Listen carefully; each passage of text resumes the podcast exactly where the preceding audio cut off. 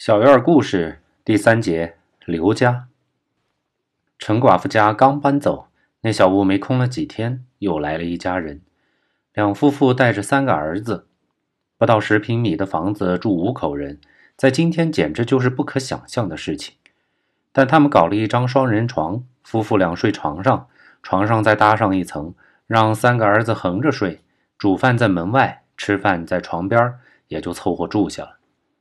这两口子性格迥异，女的十分外向，成天滔滔不绝；男的沉默寡言，有一条腿带残疾，走路高高低低，一瘸一拐的，脸上终日不见笑颜。小院里的大人们常试度，这两口子性格反差也太大了点莫不是有什么故事？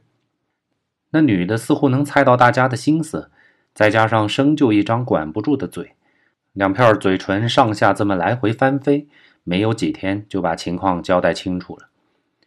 原来男主人姓刘，曾经是本省大红大紫的地方剧明星；女主人姓陈，曾经是位狂热的票友。在他的眼里，刘瘸子当年相貌是十分的英俊潇洒，唱戏是地道的字正腔圆，身段是正版的灵巧自如，功夫那是真正的十分过硬。通过他的渲染，再加上剧照等物品的佐证。大家方对刘瘸子刮目相看，就开始有人改口称他为刘先生。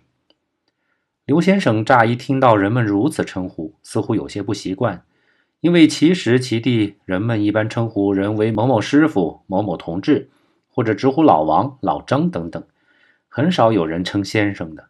他们已经习惯人们称他为老刘，也知道背地里还有刘瘸子、刘跛子的叫法。突然被称为先生，他知道一定又是老婆那张嘴搞出来的名堂。他的三个儿子对此却非常开心，他们一贯敬畏父亲，也看出这个小院的人与他们家有所区别，主要是由于他们的父亲文化水平相对要高一些，因此从这三个儿子口中，尤其是大儿子刘翔，我又陆陆续续听到了他爸爸的一些往事。刘先生当年在剧团声名鹊起。久而久之，就走上了戏而优则仕的道路。不仅在舞台上当当主演，而且平时还负责许多行政的事务，最终当上了剧团的副团长。文革后，团长首当其冲遭到批斗，老刘也未能幸免。不仅作为走资派加以批斗，还说他是反动权威，压制年轻一代的成长。两条罪名压在身上，批斗与折磨加倍残酷。老刘实在难以忍受，在看不到希望的前提下跳楼自杀。也许是戏台上练就的功夫起了作用，也许是天生命不该绝。老刘从五楼向下纵身一跳，竟然没有死，只是一条腿落下了终身残疾。当他躺在病床上不能动弹的时候，更加万念俱灰，全靠老婆与三个孩子终日相伴，悉心照料。当时造反派因为武斗升级而无暇他顾，没有人理会他，这才允许老婆将他从医院接回家。那时候他们已经被人从原来的家里赶了出来，就在剧院门旁的收发室里对付着生活。后来造反派要将剧院占为制高点，用以武斗，又撵他们一家走，他们被迫四处寻找落脚点。乱世之中找房子谈何容易？后经人帮忙，才算是找到了这间小屋。从而和小院结下了一段不解之缘。他们一家五口的生计，以前是靠刘先生唱戏，现在只有靠胡纸板了。像接过雷锋的枪一样，他们接过了陈寡妇家的全套家事，包括原料的来处和产品的出处。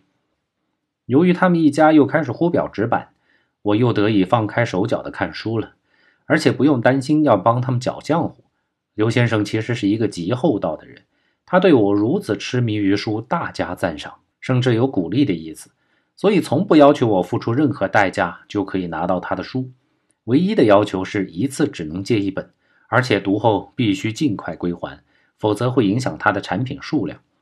我那时候读书是贪多乱嚼，囫囵吞枣，一本书拿过来，以极快的速度看个大概，将故事情节基本弄懂就行了，并没有到文学欣赏的境界。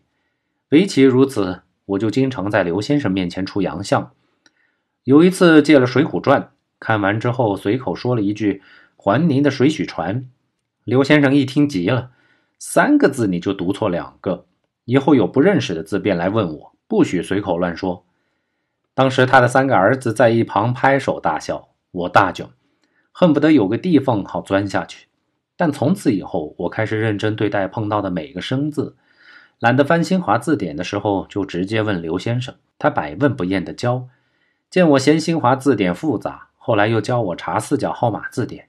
总之，他特别不能容忍有边读边、无边读中间的做法，因为有很多字不在这个规律的覆盖之下，照此下去必然误人子弟。他还送了我一本书，书很薄，书名叫做。你认识这些字吗？果然印证了他是对的。长此以往，我养成了快速翻查字典的好习惯，结果令我终生受益无穷。说起来，还真是要感谢刘先生。刘先生一家在小院儿一直住到他平反。其实，在平反之前就已经有了风声。刘先生和太太为此经常到原单位交涉。当最终得偿所愿时，小院各家纷纷拱手相贺。刘太太喜极而泣，刘先生则仰头长叹。众人皆不解。他说：“他这一辈子已然是完了，但还不足以一叹。可惜的是，他的三个儿子学业荒废，将来无以立足于世，这才是令人扼腕的事啊！”看到刘先生为自己的三个儿子担忧，当时我并没有理解他的这番切骨之痛。而我的父母则对此深表同感。他们两老膝下仅有一女，那就是我。我和刘先生的大儿子刘翔同岁，因此刘先生之痛也是我父母的痛。只不过这种痛，直到后来我长大些，才逐渐明白。